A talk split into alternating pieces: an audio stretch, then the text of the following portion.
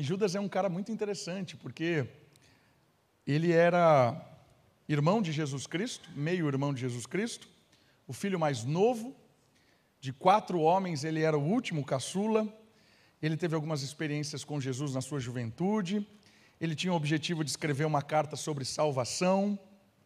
Judas, ele é um, alguém preocupado com a igreja. E ele não conseguiu escrever essa carta sobre salvação, porque alguma coisa chamou a sua atenção, a preocupação com algumas coisas que estavam se infiltrando na igreja desde o início dela. E essa breve carta de Judas é uma carta dura, uma carta que tem uma ênfase pastoral, de repreensão mesmo, e ao mesmo tempo de ânimo e motivação para aqueles que estão dentro da comunidade, são fiéis, não serem enganados por essas doutrinas que levam a distanciamento de Deus e uma vida libertina. A carta de Judas tem a finalidade de despertar os irmãos para um conhecimento verdadeiro e para terem uma vida próxima de Deus. E para que consigam observar essas doutrinas e essas pessoas mal intencionadas dentro da igreja. Hoje, nós vamos ler o versículo 3 e 4, e a temática da nossa mensagem de hoje é inimigo íntimo. Judas, capítulo 1, versículo 3 e 4. Quando o perigo está bem perto. Judas, capítulo 1, versículo 3 e 4. Diz assim a palavra de Deus: Amados, enquanto me empenhava para vos escrever acerca da salvação que nos é comum, olha só, tinha interesse, estava preparando algo específico sobre a salvação em comum.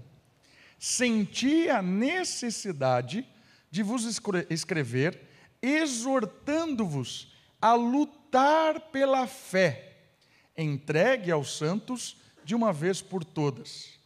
Porque certos homens se infiltraram entre vós sem que fossem notados. Desde há muito tempo, eles estavam destinados para o juízo. São homens ímpios que mudam a graça de nosso Deus em libertinagem e negam o nosso único soberano e Senhor, Jesus Cristo. Inimigo Íntimo é um filme de 1997. Os atores, Brad Pitt é um deles, e Brad Pitt é um policial, é, é, na verdade, Brad Pitt ele é um terrorista. Ele é alguém que está conspirando para levar armas ao seu país.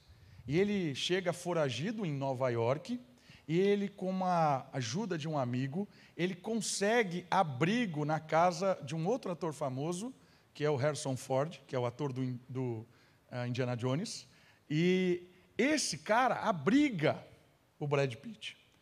E ele abriga dentro da sua casa, sem conhecer, sem saber de nada. Esse cara é um policial.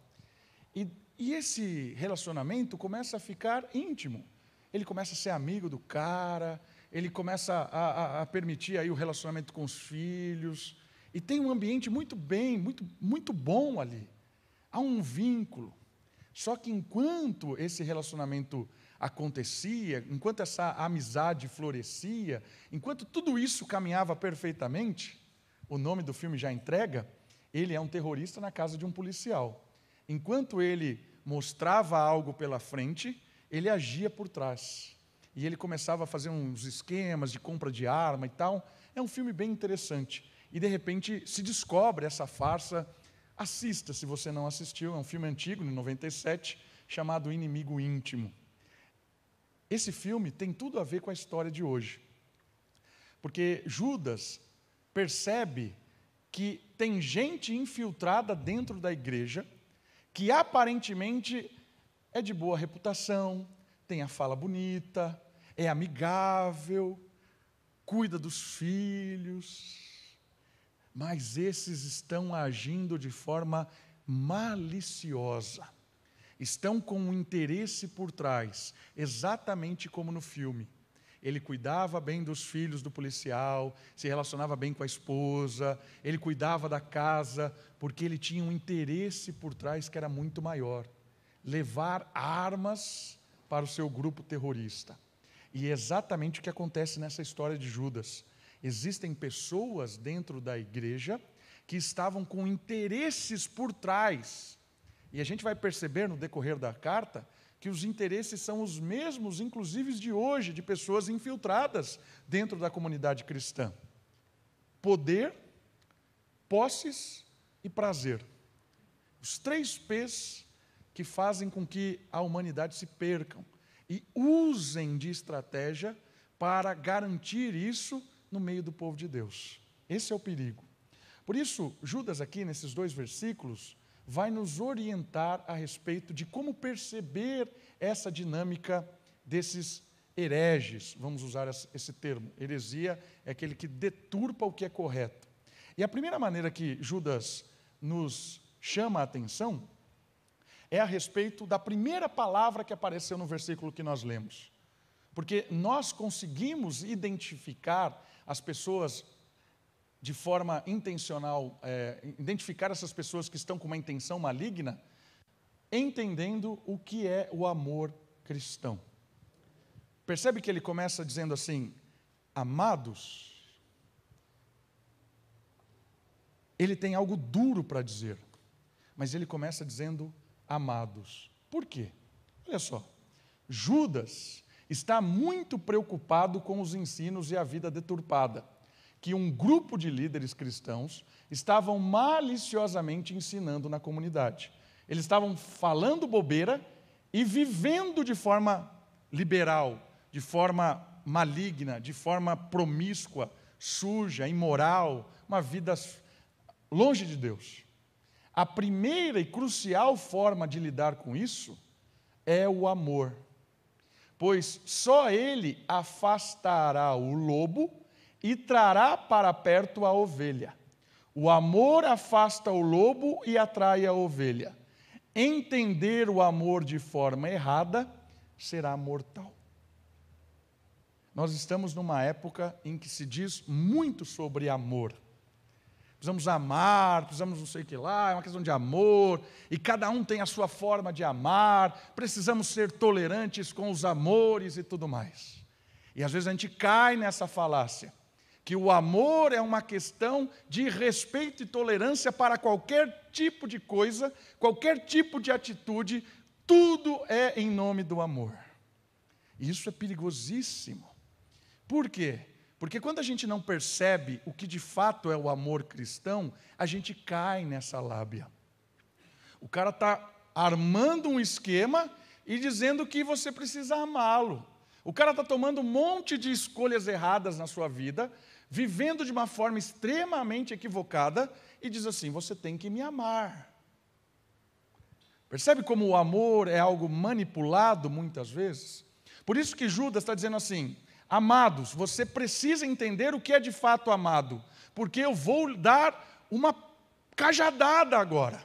E a cajadada é sinônimo de amor. Se eu não bater, eu não amo. Se eu deixar rolar como está, eu não amo. Se eu não falar o que eu tenho que falar, porque eu tenho medo do que vai acontecer, eu não amo. Percebe o que está acontecendo aqui? O amor cristão não é um amor que deixa o outro morrer porque, ah, tudo bem. Irmãos, olha só, se a gente não chega e confronta uma atitude equivocada, a gente tá, não ama de verdade, porque a gente está deixando a pessoa, com as suas escolhas, caminhar para a morte. Por isso que o amor não é aceitar qualquer coisa, não existe amor incondicional. Eu te amo em qualquer, com qualquer coisa que você está fazendo, eu amo. não é isso. O amor verdadeiro é o amor demonstrado pelo bem da pessoa. Se você está vendo que ela está fazendo uma coisa que vai levar à morte, a melhor forma de você amar essa pessoa é alertá-la que aquilo vai dar ruim, é tirá-la desse caminho, é puxar, é repreender, é corrigir, porque deixar a pessoa por conta própria não é amor. Entendem isso? A gente está vivendo uma vida e um contexto em que amar é respeitar o outro se matar, é respeitar o outro a tomar decisões equivocadas. Amar é deixar tudo livre. Isso não é amor. isso é morte. E Judas vai deixar isso muito claro. Irmãos, o que eu tenho para falar para vocês é duro, mas eu vou falar para vocês, porque eu amo vocês. Irmãos, a gente precisa entender isso, que o amor é embasado na verdade de Deus. O amor é algo que foi criado e definido por Deus. É Deus que define o amor, e não o que eu acho, não o que eu entendo. Amar é algo que vem de Deus, e eu preciso conhecer a verdade de Deus para que esse amor seja de fato eficiente, para que esse amor promova vida e não morte, para que esse amor promova libertação e não destruição. Se a gente deixa o amor algo definido ao seu próprio interesse, o amor pode ter vários tipos de definições. E é interessante de perceber na história do pensamento que o amor teve várias definições. Teve gente que dizia que amar era encontrar a sua cara metade. Isso está num, num dos diálogos de Platão. Existiam várias lá bolinhas, e essas bolinhas se dividiram e ficou uma bolinha partida, duas partes. Enquanto você não encontrar a sua parte gêmea, você nunca vai experimentar o amor verdadeiro. E essa analogia dizia que a gente fica o resto da vida, a vida inteira, querendo encontrar a outra parte da laranja, né? Fábio Júnior tem uma música assim. Da onde vem isso? Filosofia grega. E tem gente que acha que o amor só será encontrado quando você encontrar a pessoa que se encaixa perfeitamente, a outra metade da laranja que vai deixar completo. Como tem essa falsa ideia de amor nos relacionamentos, por exemplo? Tem gente que não casa porque está esperando achar a pessoa perfeita, a outra metade da laranja. Não se relaciona com ninguém porque quer encontrar a outra metade da laranja. Queridos, ninguém é certo para ninguém, todo mundo é errado para todo mundo. Nós somos pecadores. Se a gente levar em conta essa ideia de amor, eu só vou amar quem encaixar, morte. Essa é uma forma de amar. Uma outra forma filosófica de amar, a definição de Platão de amor, é o amor da, do desejo. Eu amo o que eu não tenho, o que eu desejo. E aí é um, um dilema porque para Platão, quando ele encontra o amor, ele já não deseja mais. É o amor da falta. A definição de amor para Platão é a falta. Então eu amo aquilo que não tenho. Ai, como eu teria, queria ter essa vida. Ai, como eu amo isso, como eu amo essa pessoa que eu queria ter um relacionamento com ela. Ah, como eu amo esse cargo. Ah, como eu amo isso tipo de coisa. É? Quantos dos nossos filhos amavam um videogame que cinco minutos depois que você deu já não ama mais? É a ideia do amor platônico, é o amor do desejo. E isso é perigoso porque tem gente que quer se relacionar com esse amor. Acha que a vida inteira você vai estar com uma pessoa e vai ter os mesmos desejos. Isso não é amor, mas para Platão é amor. E eu poderia aqui ficar falando um monte de tipo de definição de amor, porque o pensamento filosófico define o amor de várias maneiras. E sabe o que é interessante? Essas definições de amor estão por aí. Amar, existem vários conceitos de amor. Do que é amar? Por isso que Judas chama a nossa atenção aqui num primeiro ponto extremamente importante. Você quer identificar realmente os problemas, as pessoas infiltradas, as pessoas que estão fora de controle, que estão maliciosamente agindo dentro da igreja? Comece a medir pelo amor. Como é que esse amor é demonstrado? A definição bíblica de amor. Amor é Jesus Cristo. Amor na Bíblia não é um sentimento. Ah, eu preciso sentir o amor. Não, o amor não é só um sentimento. E o amor também não é só uma prática. Porque Paulo fala assim: ainda que você venda todas as coisas e dê aos pobres, ainda que você faça isso, faça aquilo, se não tiver amor, também não basta. Amor não é só fazer coisas e amor também não é só sentir. Amor é uma mescla de tudo isso, porque o amor bíblico é uma pessoa. Você quer viver de uma forma a amar verdadeiramente experimentar do amor? Olhe para Jesus Cristo. Como é que Jesus Cristo lidou com as coisas? Ele é a expressão visível do amor. Jesus Cristo falava para alguém quando a pessoa estava errada, dizia para o jovem rico: abandone todas as coisas e me siga. O jovem rico começou a chorar, virou as costas e foi embora. Jesus deixou ele ir. O amor de Jesus Cristo permitiu que ele fosse. Percebe? O amor de Jesus Cristo está em repreender aqueles que ele dizia: vocês são sepulcros caiados, dizia aos fariseus. Vocês são túmulo de cemitério pintado com cal, bonitinho por fora e podre por dentro. Jesus dizia isso na cara dos caras. Ele é o amor, porque confrontava a hipocrisia. Jesus era amoroso quando encontrava uma mulher que estava desesperada porque foi rejeitada pelo marido, rejeitada pela sua cidade, rejeitada pela sua religião, tem um encontro com essa mulher num poço e ele se revela a essa mulher dizendo para ela assim: Eu sou aquele que vem te dar água viva, matar a sua sede, eu sou o Cristo. O amor de Jesus Cristo em acolher aquele que estava, ou aquela que estava rejeitada por todos. Olha que interessante. Você quer realmente entender o amor? Olhe para Jesus.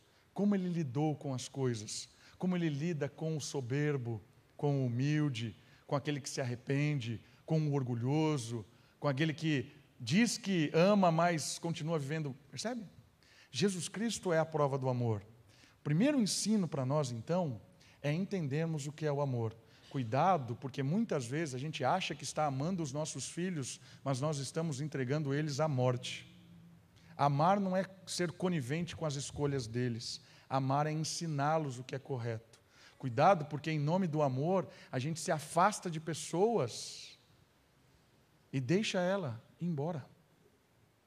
Por escolhas erradas, a gente se afasta e fala: é melhor deixar ele lá. Isso não é amor. Primeiro ensinamento: quer reconhecer uma pessoa que te ama de verdade. Como ela trata você? Ela diz que você está errado? Ela aponta a Cristo? Ela aponta ao melhor? Ela está do seu lado? Não quando você está fazendo coisa errada no sentido de apoiar o seu erro, mas no seu lado dizendo assim: se arrepende, eu estou com você. Se arrepende, vamos recomeçar. É Judas está fazendo isso. Os líderes estão enganando. Não caia neles. Não caia na lábia bonitinha deles. Porque o amor é baseado em Jesus Cristo e não na definição desse mundo. Cuidado para não ser enganado com falsos amores. Esse é o primeiro conselho de Judas, para não ser enganado por esse mundo tão cruel. O segundo conselho tem a ver com o entendimento também, agora, do que é a fé cristã. Esse é um outro ponto muito interessante porque ele diz assim: Amados, enquanto me empenhava para vos escrever acerca da salvação que não, não nos é comum, senti a necessidade de vos escrever, exortando-vos a lutar pela fé. Lute pela fé. Precisamos entender o que é essa fé. E aí ele diz assim: entregue aos santos de uma vez por todas. O que quer dizer isso? entender o que é essa fé. Judas estava convencido de que a fé evangélica, baseada nos evangelhos, na história de Cristo, não era uma convicção subjetiva, ou seja, qualquer coisa assim distante ou é, coisas que não têm explicação lógica. Não é isso. Não é uma fé subjetiva, geral, abstrata, mas sim elementos inteligíveis, compreensíveis, que foram transmitidos de uma forma clara, salvífica e definitiva por meio da atuação apostólica e profética. Esta precisava ser defendida. Se a gente precisa entender o que é o amor, que é Jesus Cristo, nós precisamos entender o que é fé. Nós só seremos capazes de identificar os enganos quando nós entendemos o que é fé. Olha só, ele diz assim: Lute pela fé que foi entregue aos santos de uma vez por todas. Paulo vai complementar essa ideia. Deixa seu dedinho aí e abre comigo em Gálatas. Um pouquinho para trás. Gálatas capítulo 1, versículo 8 e 9. Gálatas, capítulo 1, versículo 8 e 9. Entendendo o que é a fé. Olha só o que diz o texto de Paulo. De Paulo. Mas ainda que nós mesmos, ou um anjo do céu, vos pregue um, um evangelho diferente do que já vos foi pregado, seja maldito. Conforme disse antes, digo outra vez agora: se alguém vos pregar um evangelho diferente daquele que já recebeste, seja maldito entregue de uma vez por todas, está dizendo o seguinte: existe um conceito sobre a fé cristã, existe uma, uma revelação, existe uma história chamada Evangelho que já foi contada de uma vez por todas. Não é para inventar moda, não é para acrescentar coisas, não é para tirar coisas. Essa é a base do que é verdade, é a base do que é correto. É isso que vai te dar uma âncora no meio de um mar cheio de revolta. É a base. Ainda que apareça um anjo, ainda que apareça uma entidade celestial, ainda que apareça um, um líder, um profeta, um apóstolo, alguém carismático, ainda que apareça um doutor, se ele disser uma coisa diferente do que a gente já disse do Evangelho, é maldito. Entendeu aqui? Definir fé é importante. Saber que o conceito do Evangelho já foi estabelecido. Dois textos importantes que eu quero complementar isso. O primeiro deles é Atos capítulo 2. Volta um pouquinho mais comigo versículo 42. Olha só o que diz esse texto. Atos, capítulo 2, versículo 42. E eles perseveravam no ensino dos apóstolos. Olha aqui, a fé revelada. E na comunhão, no partir do pão e nas orações. Existia uma fé, um ensino, uma doutrina revelada pelos apóstolos. Era uma convicção apostólica, era algo claro, definitivo. Não era o que cada um achava, era algo já revelado.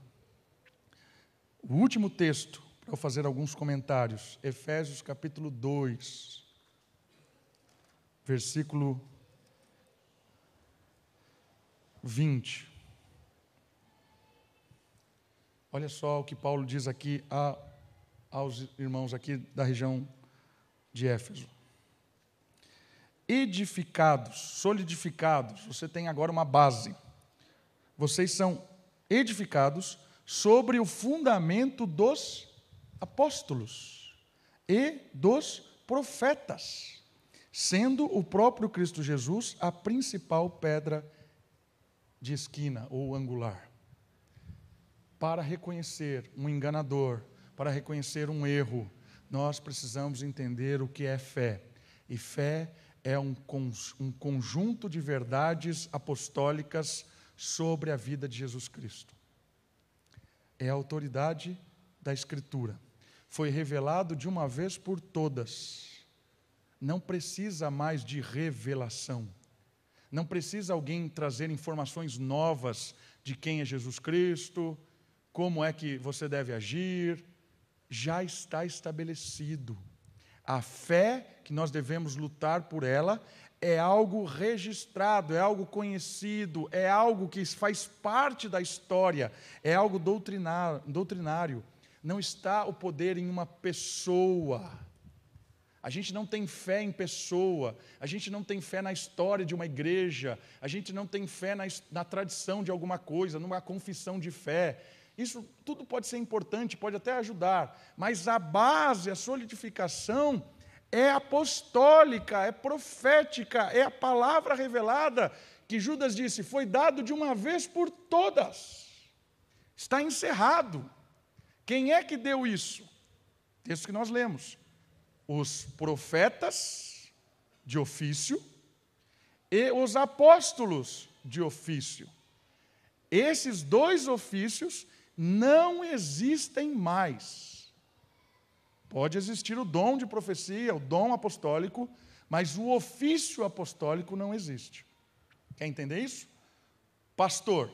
Pastor, eu sou pastor como ofício, mas eu posso não ter o dom de pastoreio, posso ter outros dons. Ofício é o chamado, é o oficial, é aquele que foi reconhecido publicamente, é um cargo, vamos dizer assim. Não é um cargo, mas é para ficar claro para você. E o dom é como age, certo? O apóstolo, como ofício, reconhecido, dado ali o seu chamado, não existe mais. A igreja foi edificada nos apóstolos e nos profetas. Eles foram responsáveis em trazer a revelação de Deus não existe mais revelação nova de Deus em termos de quem é Jesus, como é a salvação, não existe. É a palavra. Percebe isso? Isso aqui nos ajuda a entender o engano. Por quê? Porque se a pessoa foge da revelação para justificar alguma coisa, caia fora. Se a pessoa precisa argumentar fora da Bíblia com alguma temática, fuja se ele precisa usar uma confissão, citar um teólogo, se ele precisa falar da tradição da igreja, do seu poder, da sua autoridade. Ele não consegue justificar aquilo que ele está te ensinando, ou promovendo, ou apontando com a revelação já dada e definitiva na era apostólica, fuja. Esse é um princípio reformado. Somente a Escritura. A Escritura é o nosso guia, é o nosso norte, é só a Escritura. Se existe alguém que diz, ah, eu sou ungido do Senhor, assim diz o Senhor, o que eu falo para você foi o Senhor que me revelou, sai fora. Uma vez, uma pessoa chegou em mim e falou assim: Eu tenho uma revelação para você. no meio do culto. Isso. Aí eu disse assim: Que bênção mas se a sua revelação não for verdadeira ou não acontecer, eu vou dar uma pedrada na sua cabeça, como em Deuteronômio 18 diz. Ela olhou assim para mim. Você não é crente. Eu falei, eu sou, mas você não, porque se fosse de Deus você não teria medo de falar. Diga isso para alguém que tiver uma revelação para você. Nunca mais ela dirá a revelação. E uma outra coisa meio estranha que eu acho dessas revelações é que você não é filho de Deus. Eu sou filho de Deus. Eu tenho uma filha. A minha filha tem uma coisa muito especial que eu quero falar para ela. Eu vou chamar você para contar para ela coisa muito especial. Olha, vem aqui. Fala para minha filha que eu amo ela, que eu vou arrumar um emprego para ela. Conta para ela, por favor. É meio idiota isso, não é? Se Deus tem uma coisa para falar para o seu filho, por que ele vai contar para alguém e não para você? Deus fala com a palavra. Deus fala na palavra. É claro que Deus vai usar pessoas amorosamente, como Judas, para chegar e, falar, e, e trazer para você, não uma revelação, mas uma palavra de ânimo, muitas vezes. Não uma revelação no sentido de nova salvação ou de alguma coisa assim. Mas Deus vai usar alguém para chegar em você, como Judas aqui, e falar assim: Olha, você é bênção, cara. Olha, Deus tem algo especial aí. Continua firme. Estou orando por você. Olha, eu acho que você está indo para o caminho errado. A Bíblia está falando uma coisa, você está fazendo outra. Isso é bênção. Isso não é uma revelação. Isso é olhado na Escritura. Estou lendo aqui, olha, você está mentindo. Mentira é negócio vai te dar, vai dar ruim. Ah, percebe? Eu olho para a revelação, eu falo para você. Eu não trago coisa da minha cabeça, não trago novidade, não fico aqui gritando coisas aleatórias. Por isso, Judas está dizendo assim: quer não ser enganado por pessoas dentro da igreja? Filtre tudo pela Bíblia. Tudo pela palavra. A Bíblia é a âncora, não esqueça disso. Isso nos faz diferentes de outras denominações. Né? Porque tem outras denominações que têm autoridade do líder. O líder fala, é inspirado. Tem outras denominações que têm autoridade da igreja, tem autoridade de uma pessoa, tem autoridade de sei lá do quê. Irmãos, nós somos reformados porque olhamos para a carta de Judas e Judas está dizendo assim: a revelação foi dada de uma vez por todas, a edificação dos apóstolos e dos profetas. Persevere na doutrina dos apóstolos. Está concluído. Duas formas de não ser enganados. Entenda o que é amor para você não cair em ladainha de amor. Amor é Jesus Cristo. Entenda o que é fé. Fé é a doutrina dos apóstolos, é crer de forma consciente em quem é Jesus, o que ele fez e quem é você, por causa da revelação e não porque alguém inventou alguma coisa. A partir dessas duas certezas, Judas está abrindo a mente dessas pessoas, dizendo: você vai experimentar do amor verdadeiro de Jesus Cristo, vai experimentar da palavra verdadeira de Jesus Cristo, e lute por isso. Brigue pela palavra, no sentido positivo aqui, não de guerra, mas no sentido de, de brigar, no sentido de, de corrigir, de dar um chacoalhão. Brigue pelo amor verdadeiro, lute pela fé. Isso é legal demais.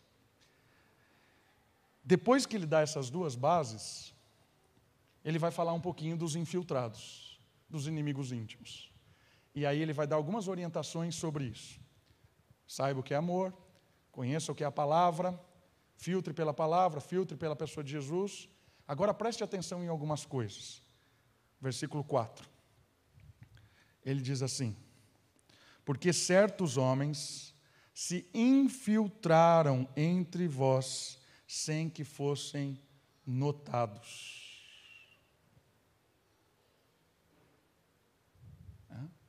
Inimigos infiltrados. A partir da palavra e do amor, da definição de amor, da definição de palavra, de fé, identifique os infiltrados.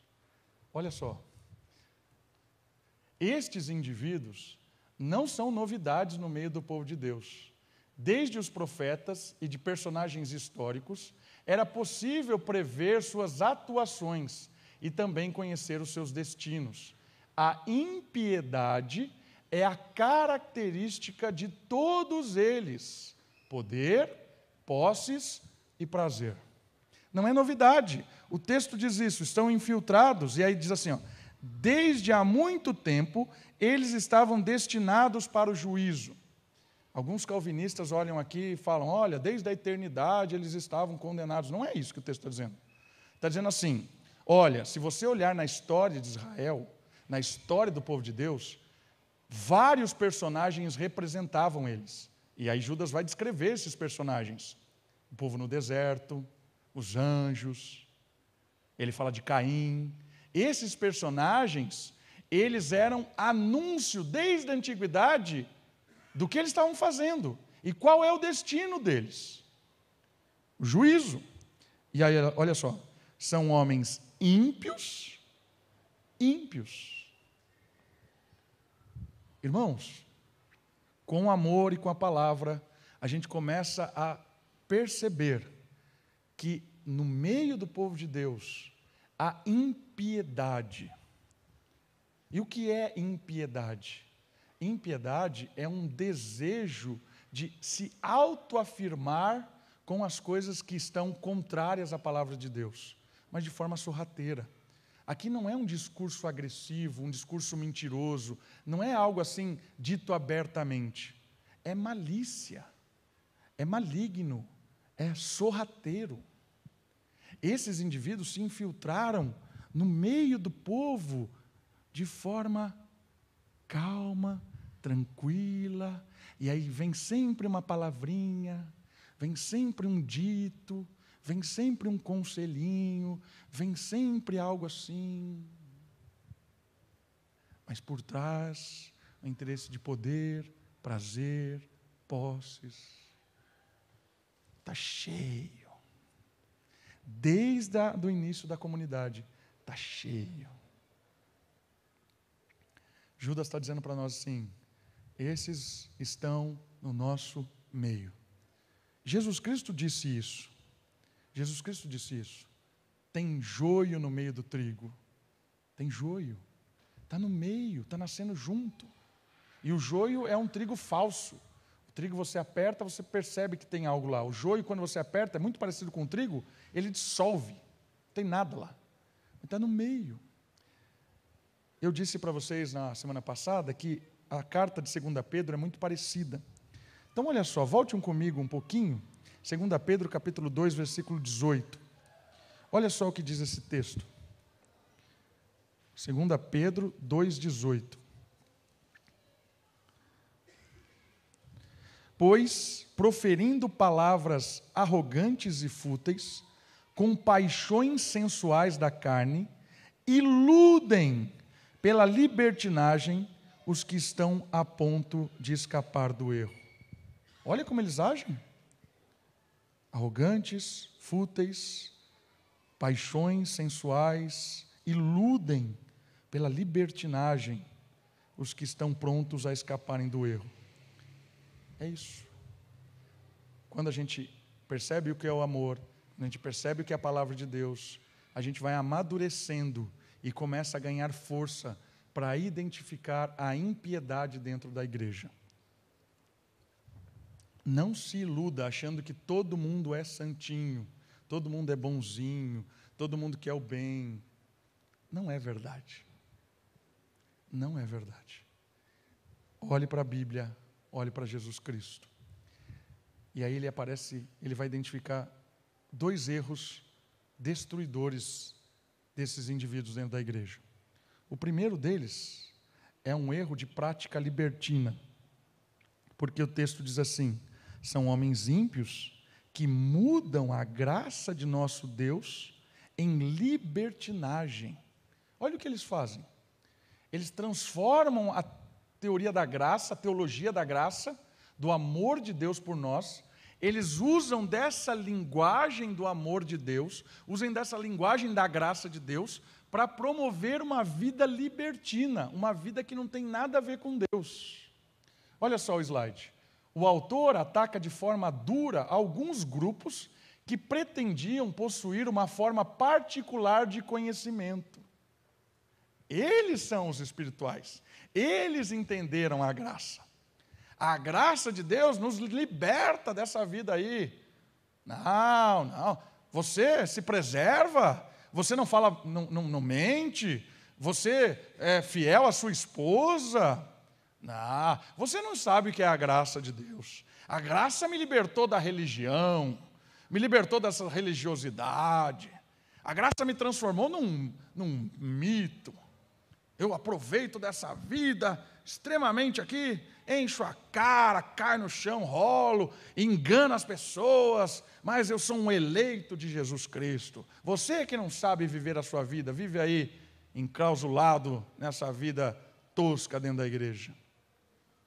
Se julgam superiores e entendedores da verdadeira teologia.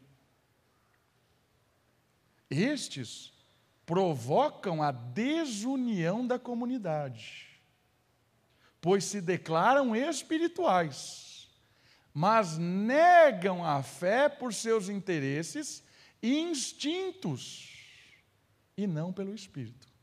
Eles vivem uma vida no instinto, nos seus interesses e não espiritual. Na prática, o que é isso? Pegam a teologia da graça, e o que é a teologia da graça? Nós somos salvos sem mérito nenhum.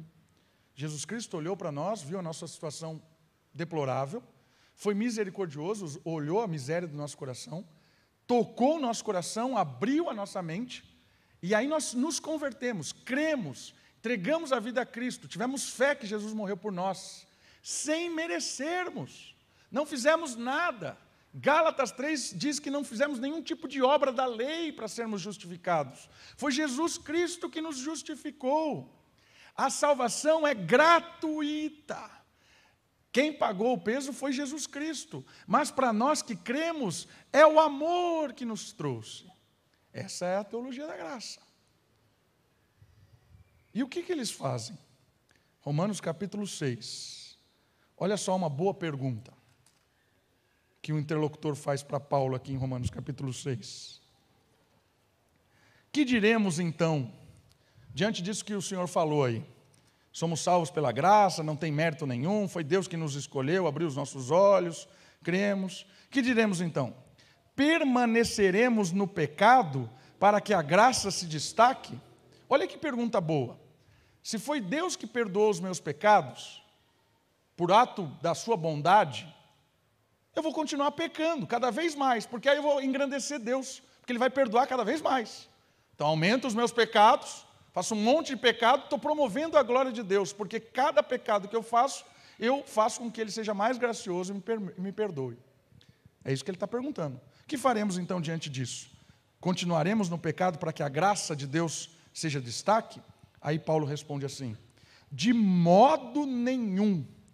Nós que morremos para o pecado, como ainda viveremos nele?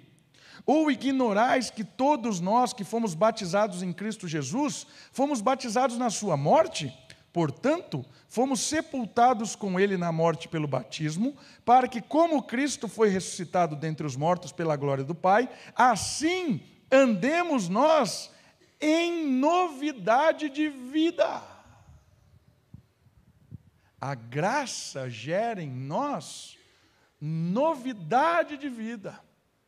Gera em nós um desejo de amar conforme Cristo, de aprender conforme a palavra de Deus e muda a nossa atitude.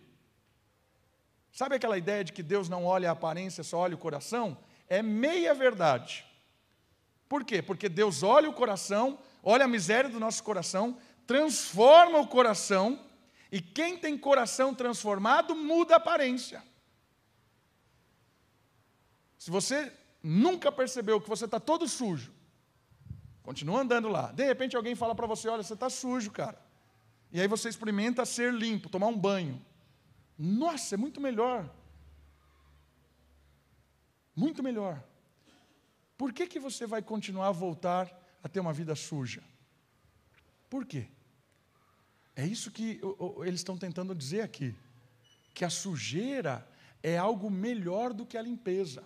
Viver uma vida assim, suja, não importa, porque o que importa é o coração.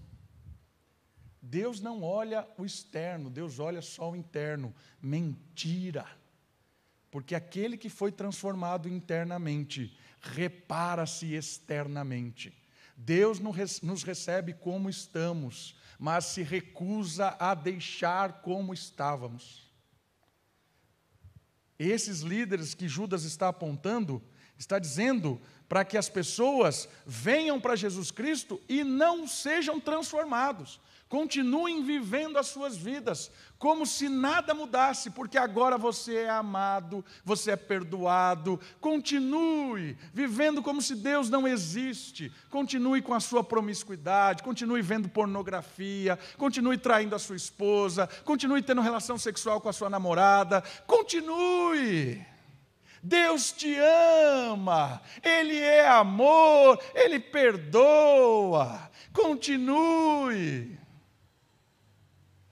Isso é diabólico. Porque quem se encontra com Jesus transforma sua mente, seu coração, sua ação. Quem percebe que está sujo, se lava e luta para não se sujar mais. O verdadeiro crente não é o que não peca, porque todos nós pecamos. O verdadeiro crente é aquele que se justifica no sangue de Jesus sempre que peca. É aquele que se lava, que admite que está errado, que pede perdão, que recomeça. Mas nós temos a tendência de nos justificarmos. Quando alguém diz que você está errado, você sempre quer pôr a culpa no outro, quer achar um jeito de não estar errado. Essa é a nossa tendência. Mas quando nós admitimos que estamos errados, nós somos perdoados, porque Deus resiste ao soberbo, mas dá graça ao humilde. Essa ideia é uma ideia não de que pessoas, não para a gente ter a ideia de que nós não erramos, não é essa. É a ideia de que nós não queremos viver no erro. Nós não queremos levar a vida que levávamos, não queremos ter uma vida mundana, porque nós fomos impactados pelo amor e pela palavra de Jesus Cristo.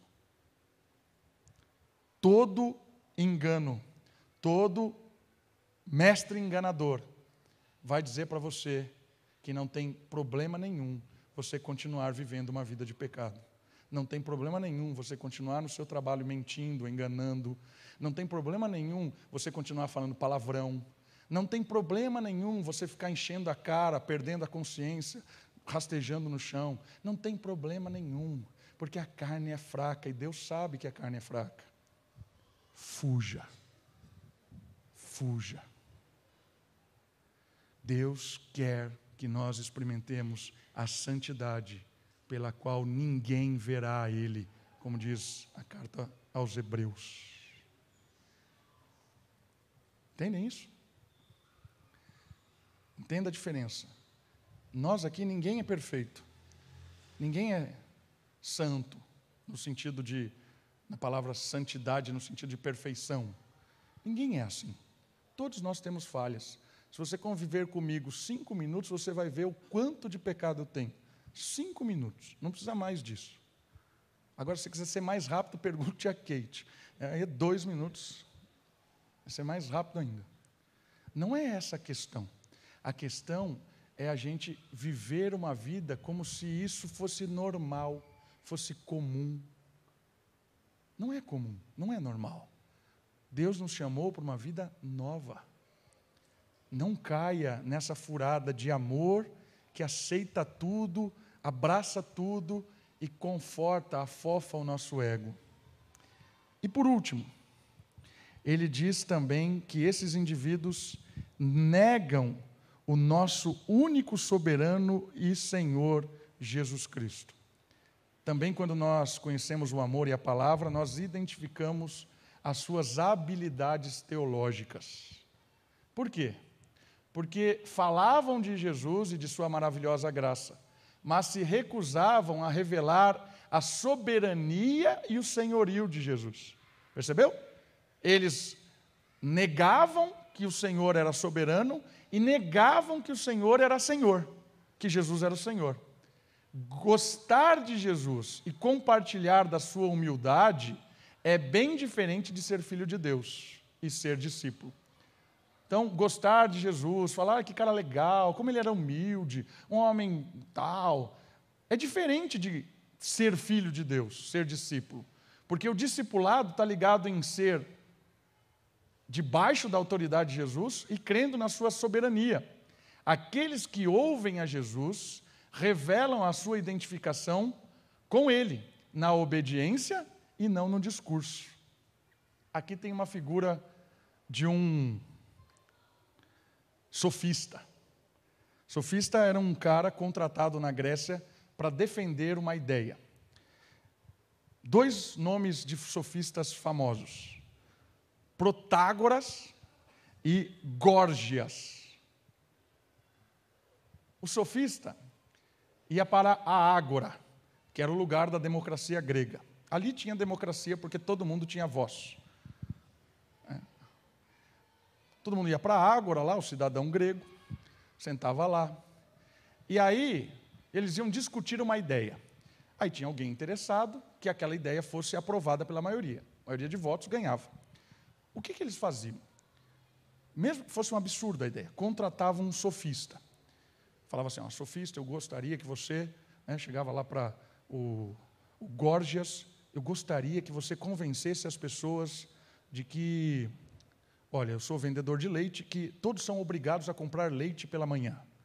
Essa é a lei que eu quero que seja aprovada aqui na Grécia. Convença eles. Pagava para o cara, o cara não estava nem aí, o sofista não estava nem aí se ele acreditava nisso ou não, se ele achava certo ou não. Ele ia lá, pegava a palavra na, na, na ágora e começava a defender. Diz aí os historiadores né, gregos que um discurso dos sofistas era magnífico que ele argumentava, era lógico, fazia as pessoas chorarem, e depois riam, e aí tal, convencia, toda uma argumentação muito boa, e de repente as pessoas estavam impressionadas, vamos ao voto. As pessoas, nossa, é verdade, que seria de mim sem o leite matinal? Temos que aprovar essa lei. Olha só, salvou o filho de não sei quem, o leite de manhã é extraordinário. Abraçavam-se, choravam, vamos votar. Absoluto, todo mundo votava agora que todo mundo é obrigado a comprar leite pela manhã. Esse era um discurso sofista, de alguém que foi pago, recebeu, para convencer as pessoas daquilo. É isso que Judas está dizendo aqui. Eles não creem no senhorio de Jesus Cristo. Eles não obedecem a Jesus Cristo. Eles não estão nem aí para Jesus Cristo. Eles não creem que o Senhor é soberano de nada. Eles estão interessados em si mesmo, na vantagem que terão. E aí eles falarão o que vocês querem ouvir. Farão vocês chorarem, rirem, se sentirem bem. Ai, como eu vou embora bem do culto. Ah, renovado, alimentou a minha carga. Cumpriu o propósito. Né? O propósito. Judas está dizendo assim, irmãos, vocês só vão identificar olhando para a vida deles. Olhe para a vida deles. Olhe quem eles são, o que eles fazem, as suas escolhas. Olhe. Olhe através do amor da palavra e veja. Porque o grande problema aqui era perverter a graça de Deus e ensinar qualquer forma de não obediência a Cristo. Olhe para eles. Não seja enganado. Perceba que o discurso é bonito, mas a ação é morta. Teologia sem prática não vale de nada. Falar alguma coisa e não viver não vale de nada. Por isso, Judas começa a apontar isso, dando base para nós não cairmos nessas coisas todas. Aí você fala, pastor, nós somos, nós somos bem espertos, bem espertos. A gente vai olhar. Que seja verdade, que seja verdade. Mas acontecem umas coisas meio esquisitas no nosso país. Vou terminar contando isso. Tempo atrás, alguém muito conhecido, uma determinada denominação, prega sobre o Deus profano. Aí você ouve aquela mensagem, aí ele está falando sobre a mulher samaritana, e aí ele dá uma conotação sexual para Jesus, que ali o negócio de é, vai jorrar água tem a ver com sêmen. Isso é meio esquisito. Né? Você, assim, não, eu acho que ele, ele, ele foi para o púlpito bêbado hoje, eu acho. Não é possível. Chama-se o Deus profano. Se você acha que eu estou duvidando, assista no YouTube. Aí, depois de um tempo, ele fala que a Bíblia defende estupro, que a Bíblia defende escravidão, e que a Bíblia precisaria, precisaria seriamente ser atualizada. Diz isso. Precisamos atualizar essa Bíblia. Beleza. Mas não é qualquer maneira, é um intelectual. Não é possível que ele está falando. Aí dá umas repercussões e tal. Aí a denominação dele de, de, decide que o cara. O cara está bobeando. Exclui o cara da denominação. Exclui. O cara é excluído da denominação. Aí você pensa, ah, agora as pessoas vão. A igreja dele continua lotada, continua sendo intelectual, as pessoas ouvir. Eu vejo todo dia vídeo compartilhado dele no meu story de Instagram. Será que as pessoas realmente entenderam as coisas? Entende o que eu estou dizendo? Entende? Será que a gente não é bobo, não? Será que a gente não continua ouvindo, ouvindo? Porque tem umas coisas que são maravilhosas. Você ouve e fala assim: caramba, que mensagem boa! Mas sempre tem um veneninho. Sempre tem. Sempre tem um veneninho. Cuidado. Cuidado, principalmente nessa era digital, que as pessoas estão distante da gente. A gente só ouve, e às vezes a gente ouve recorte recorte de coisas. E esses recortes são perigosos. Porque um recorte pode ser plenamente verdadeiro, mas de repente, sem querer, vem um negócio que. Ah, Judas está desde a antiguidade lá dizendo para nós: ame conforme Cristo, julgue todas as coisas conforme a palavra, identifique os infiltrados, identifique a prática da vida, identifique o senhorio de Cristo, o respeito e a obediência. Vamos orar?